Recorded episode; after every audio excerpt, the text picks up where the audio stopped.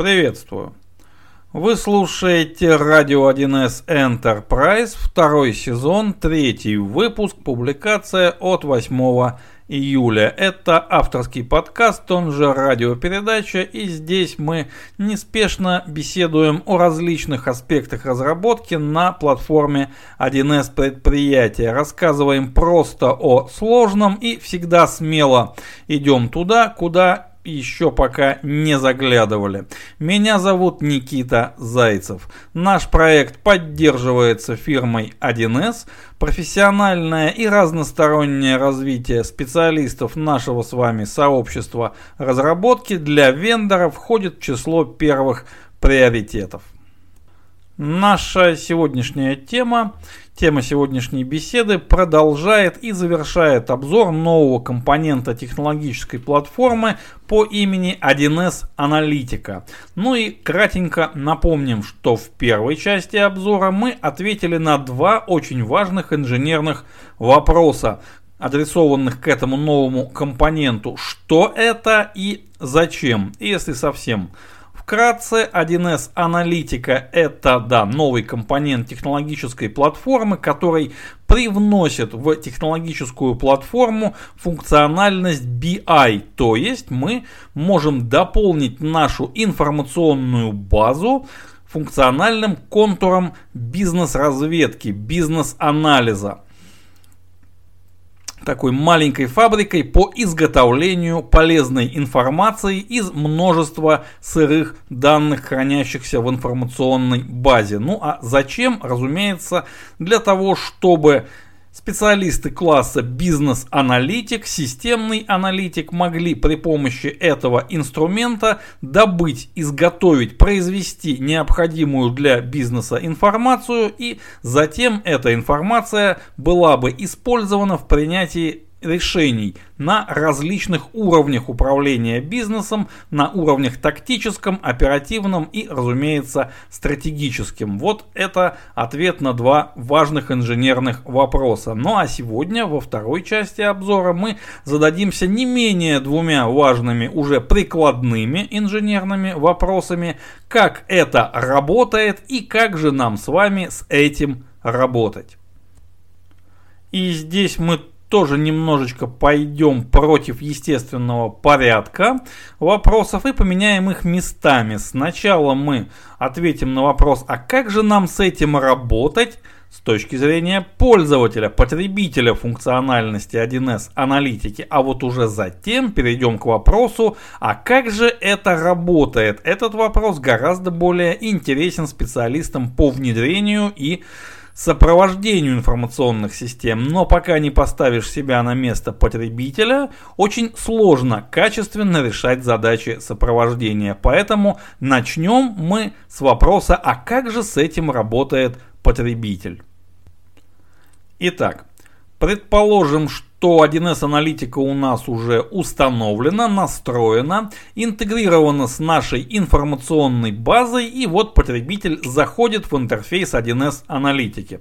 Что же он увидит? Ну, прежде всего он увидит и поймет, что никакого специализированного клиентского приложения для 1С аналитики не требуется, вся работа с ней происходит через веб-интерфейс, то есть в качестве клиента, клиентского приложения вы выступает обычный современный браузер. Ну, лично я бы предпочел Chrome, но это мое личное предпочтение. Разумеется, поддерживаются все современные браузеры. Итак, мы заходим, ну и что же мы видим? Разумеется, мы увидим рабочий стол. А на этом рабочем столе мы увидим, ну, либо увидим пустое место, если мы новый пользователь, свежий с мороза, либо увидим те объекты, с которыми уже работали раньше. Что же это за объекты?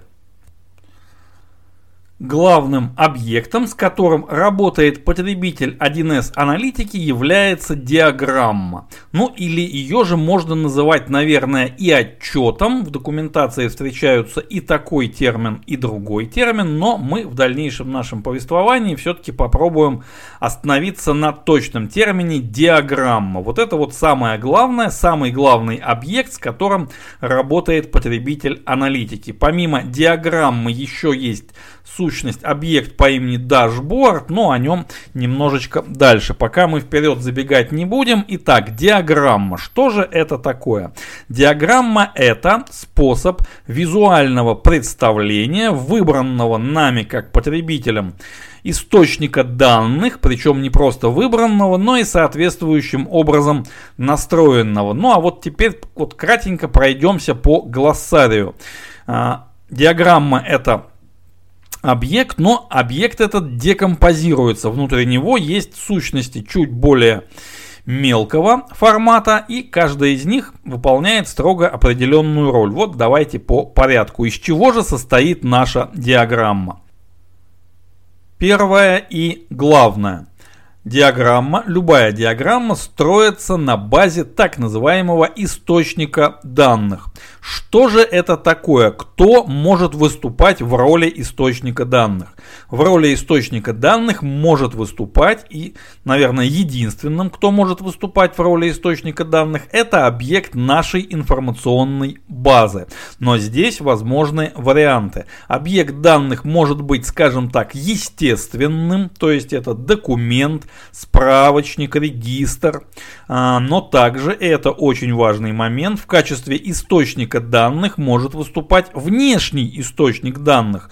То есть мы получаем сценарий, при котором наша информационная база 1С предприятия являются своего рода проксирующим слоем между какой-то другой сторонней системой, сторонней базой данных и BI-контуром 1С аналитики. Да, такой сценарий тоже возможен. Ну и наконец, а что же делать, если в какой-либо диаграмме мне как потребителю нужно будет э, как-то покрутить, представить, проанализировать не одиночный естественный источник данных, а некоторую их совокупность. Вот не просто регистр, а регистр и еще один регистр и еще что-то сверху. Что же делать в этом случае? В этом случае необходимо, чтобы в информационной базе ее администратором был в соответствующем месте зарегистрирован так называемый дополнительный источник данных. Что это такое? Это очень просто.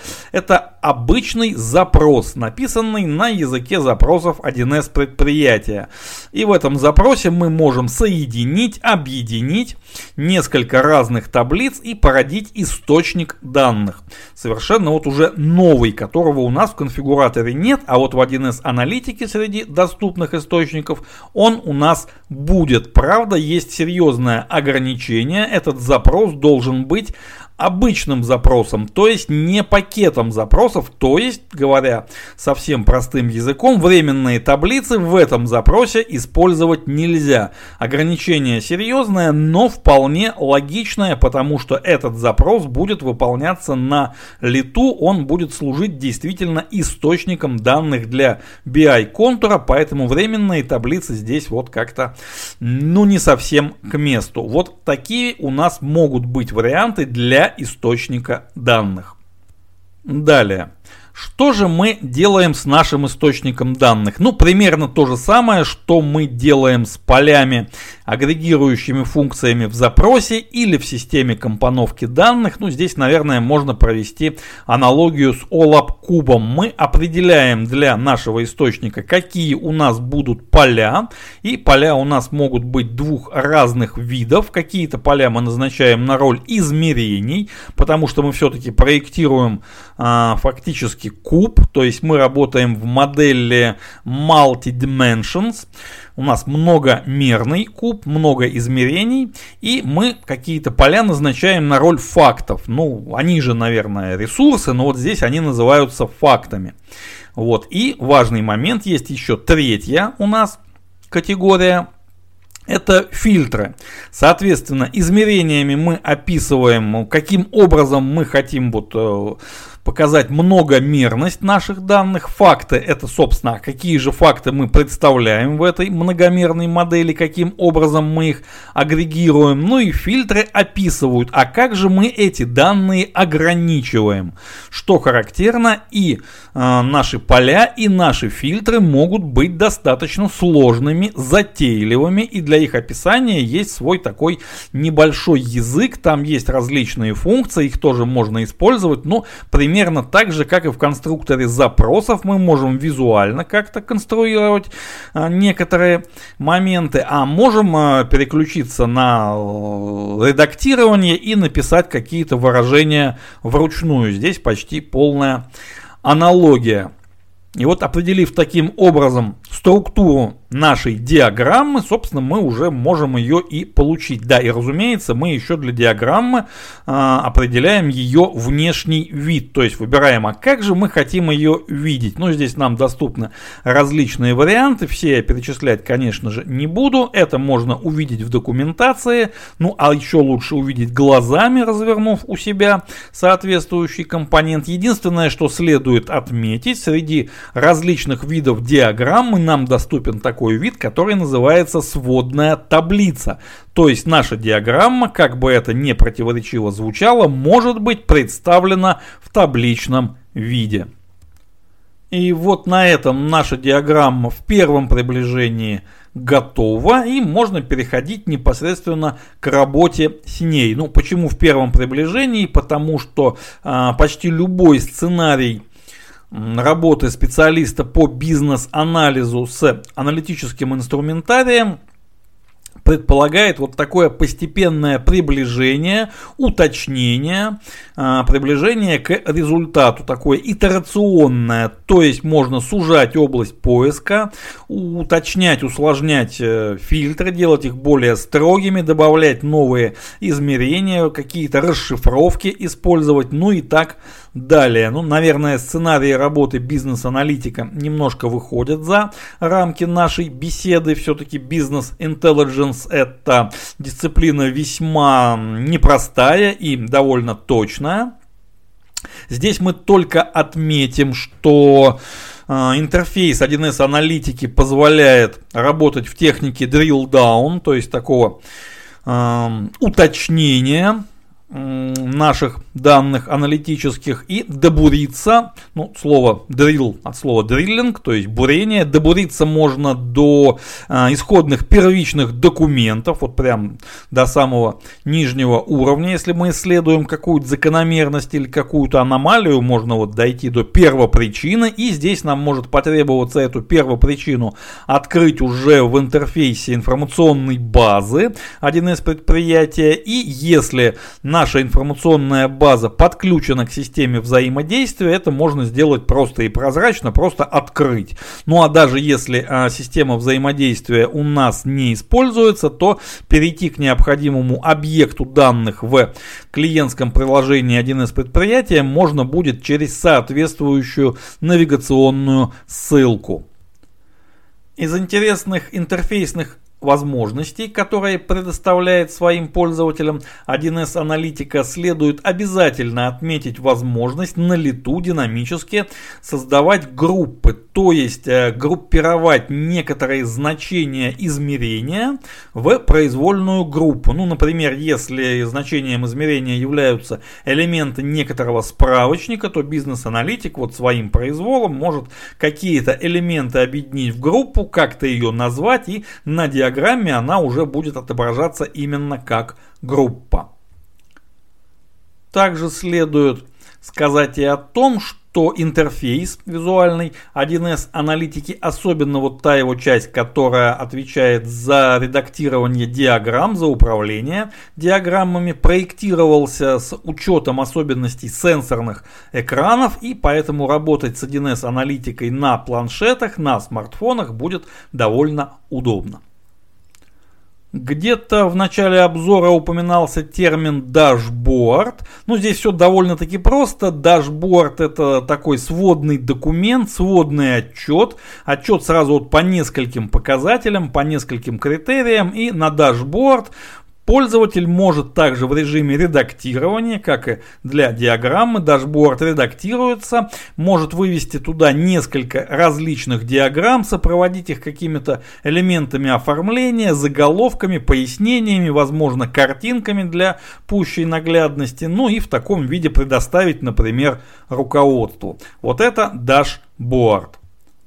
Еще один важный с точки зрения потребителя функциональности 1С аналитики момент и диаграммы и дашборды можно редактировать, изменять вот только для себя, но можно их публиковать и опубликованная диаграмма, опубликованный дашборд становятся доступными другим пользователям системы.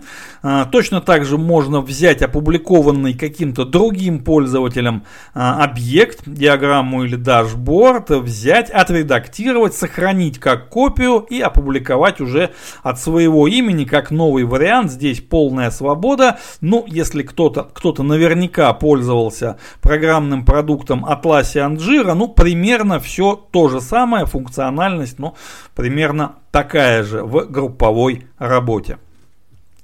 На этом моменте мы заканчиваем с ответом на вопрос, а как же нам с этим работать, если мы потребитель функциональности 1С аналитики пересекаем экватор и переходим к ответу на вопрос, а как же это работает, что же у 1С аналитики под капотом? Ну и смежный вопрос, а как же нам с этим работать, если мы специалист по развертыванию, по сопровождению информационной базы? И здесь мы отмотаем пленочку чуть-чуть назад примерно чуть раньше финала первой части нашего обзора, вот на то самое место, где у нас была такая геометрическая аналогия, где мы рассматривали противоречие между быстрой записью транзакционной машины и быстрым затейливым чтением аналитической машины, и как же нам их совместить в рамках одной информационной базы при условии большого объема данных и высокой нагруженности, высокой интенсивности их обработки. Там мы пришли к выводу, что нам необходимо э, в нашу геометрию привнести какое-то новое качество, новую степень свободы. И вот вопрос, сама по себе 1С аналитика, вот сам по себе э, контур BI функциональности, он привносит что-то новое? На самом деле, функционально, да, мы получили новую функциональность, но вот технологически мы получаем новую степень свободы, пока что мы еще об этом вот ничего не знаем, мы еще не разобрались, так давайте разберемся. Ну и сразу же огласим результат. Для того, чтобы получить новую технологическую степень свободы, новое технологическое качество работы нашей информационной базы, а, и чтобы там транзакционная машина прекрасно сопрягалась с аналитической машиной, нам потребуется задействовать еще два механизма технологической платформы 1С предприятия. Причем вот таких глубинных внутренних механизмов, которые находятся не просто под капотом, но где-то глубоко-глубоко внутри двигателя. Один из этих механизмов называется копии базы данных, а другой называется Data Accelerator. Вот о них мы сейчас поговорим. Итак, пункт первый. Копии базы данных. Прежде всего, эта механика не имеет ничего общего ни с резервным, ни с каким-либо другим отчуждаемым, скажем так, копированием базы данных. Здесь работает очень простое предположение. Если для транзакционной машины нам требуется постоянная запись, постоянное изменение данных, то есть транзакционная машина работает с основной базой данных и может работать только там, потому что требуется соблюдение принципов ACID и данные должны быть актуальны, едины и неделимы в рамках нашей базы данных. Но для аналитической машины, для аналитических запросов и аналитических задач вполне можно использовать копию основной базы данных, полную либо даже частичную, зависит от того, какие именно данные собирается читать наша аналитическая машина. И при этом нам не требуется согласованность этих данных, полная их идентичность прямо вот в реальном времени.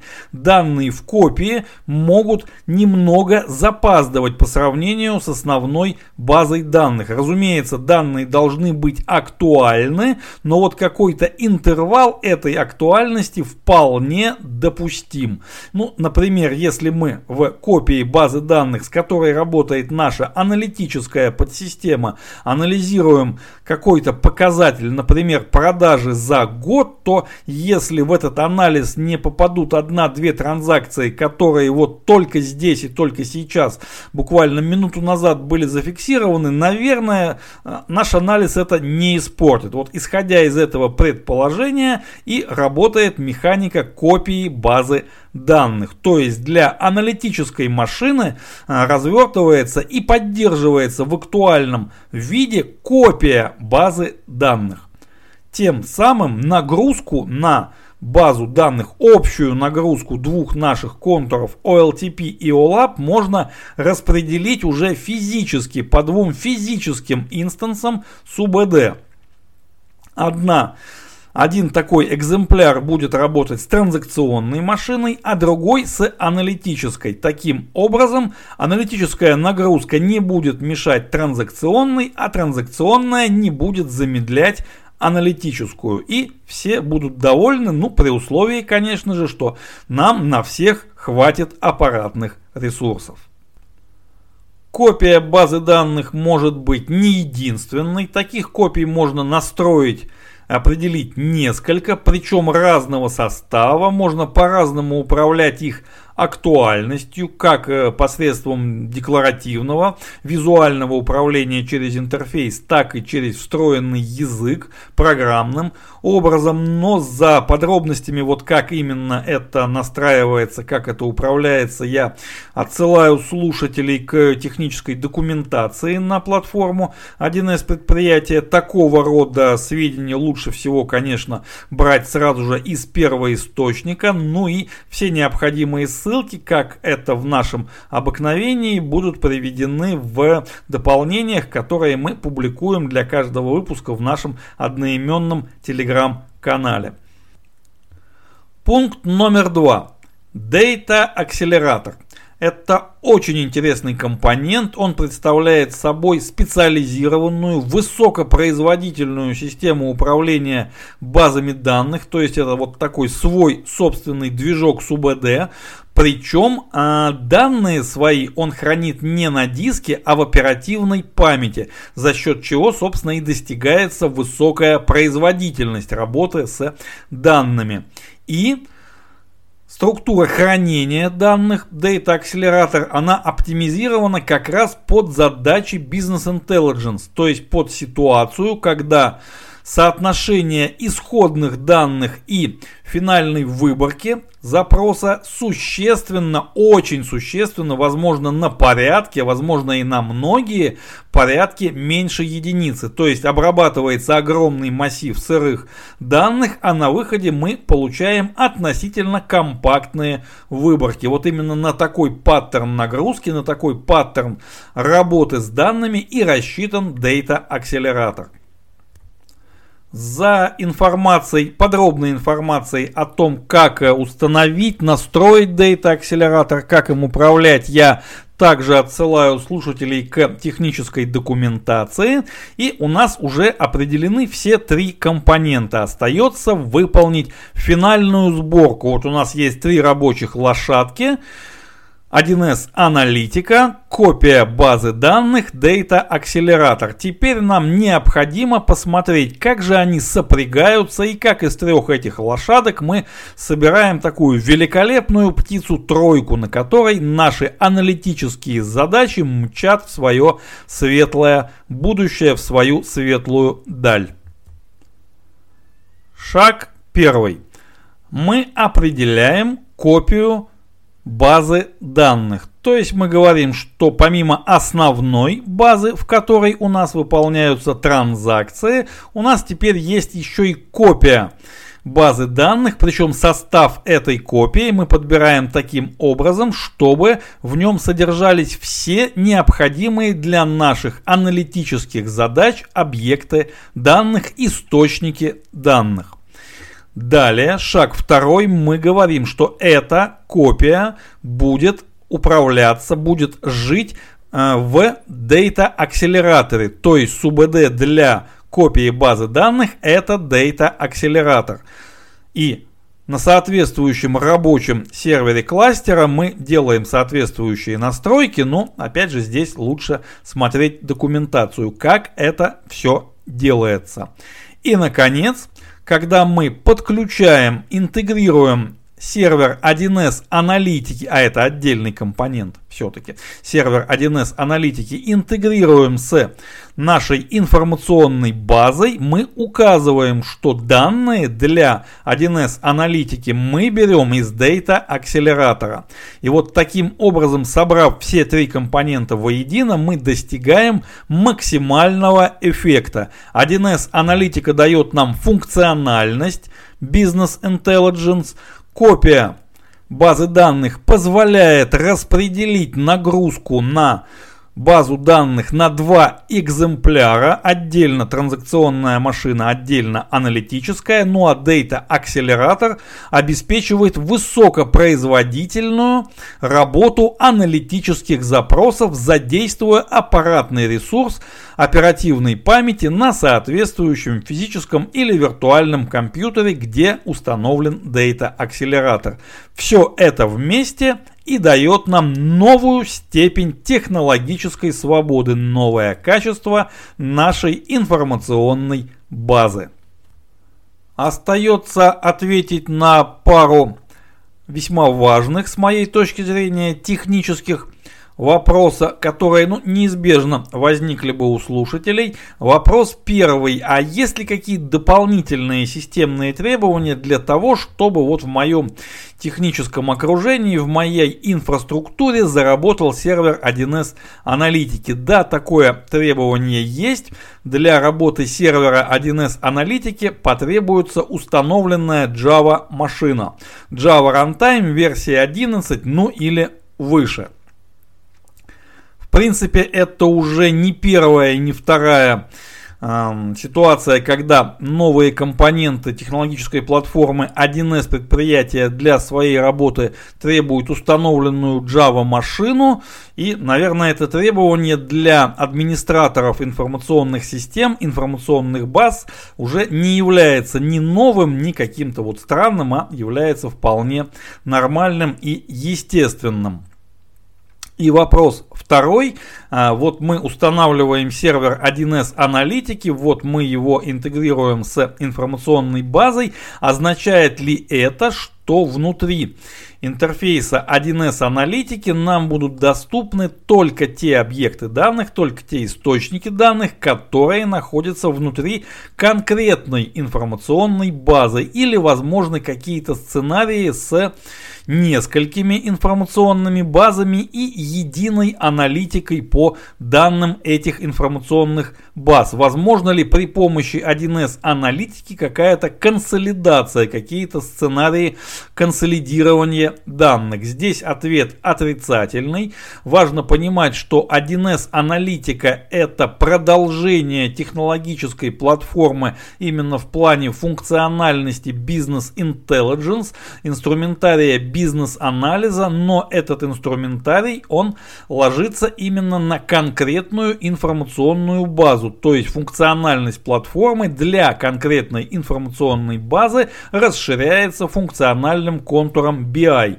Это вполне естественно и очень важный момент. При этом пользователи информационной базы 1С предприятия работают также из 1С э, аналитикой. Это те же самые пользователи. Просто этим пользователям в инфобазе 1С предприятия установлена соответствующая роль клиент 1С аналитики. Почему это важно? Потому что права доступа, правила разграничения доступа, в том числе и на уровне записей, которые у нас работают в информационной базе, с которыми работает наша транзакционная машина, эти же правила действуют и для функционального контура BI, то есть данные, которые у нас перемалывает аналитическая машина, они точно так же подчиняются всем правам и правилам разграничения доступа. Это все происходит совершенно бесшовно и прозрачно. Ничего не нужно настраивать дополнительно. Ну а сценарии консолидации остаются, ну, собственно, теми же самыми, какими они и были до появления 1С аналитики. Чтобы анализировать консолидированные данные, нужно их прежде всего в какой-то информационной базе свести воедино, нужно их консолидировать. Но такого рода сценарии интеграционного взаимодействия это уже немножко другая история, и мы, я надеюсь, в будущем обязательно таким сценариям уделим внимание в наших беседах. На этом содержательная часть нашей радиопередачи на сегодня завершается. Я еще раз напомню нашим слушателям о существовании одноименного телеграм-канала, где мы публикуем различные дополнения к нашим выпускам и где в открытом чате можно обсудить все поднимаемые здесь нами вопросы. Листайте, подписывайтесь, не пропускайте, там бывает интересно. Личный адрес для писем nikita.wildsobachka.gmail.com и, друзья мои, огромное спасибо за ваше внимание. Глюк ауф, meine Freunde.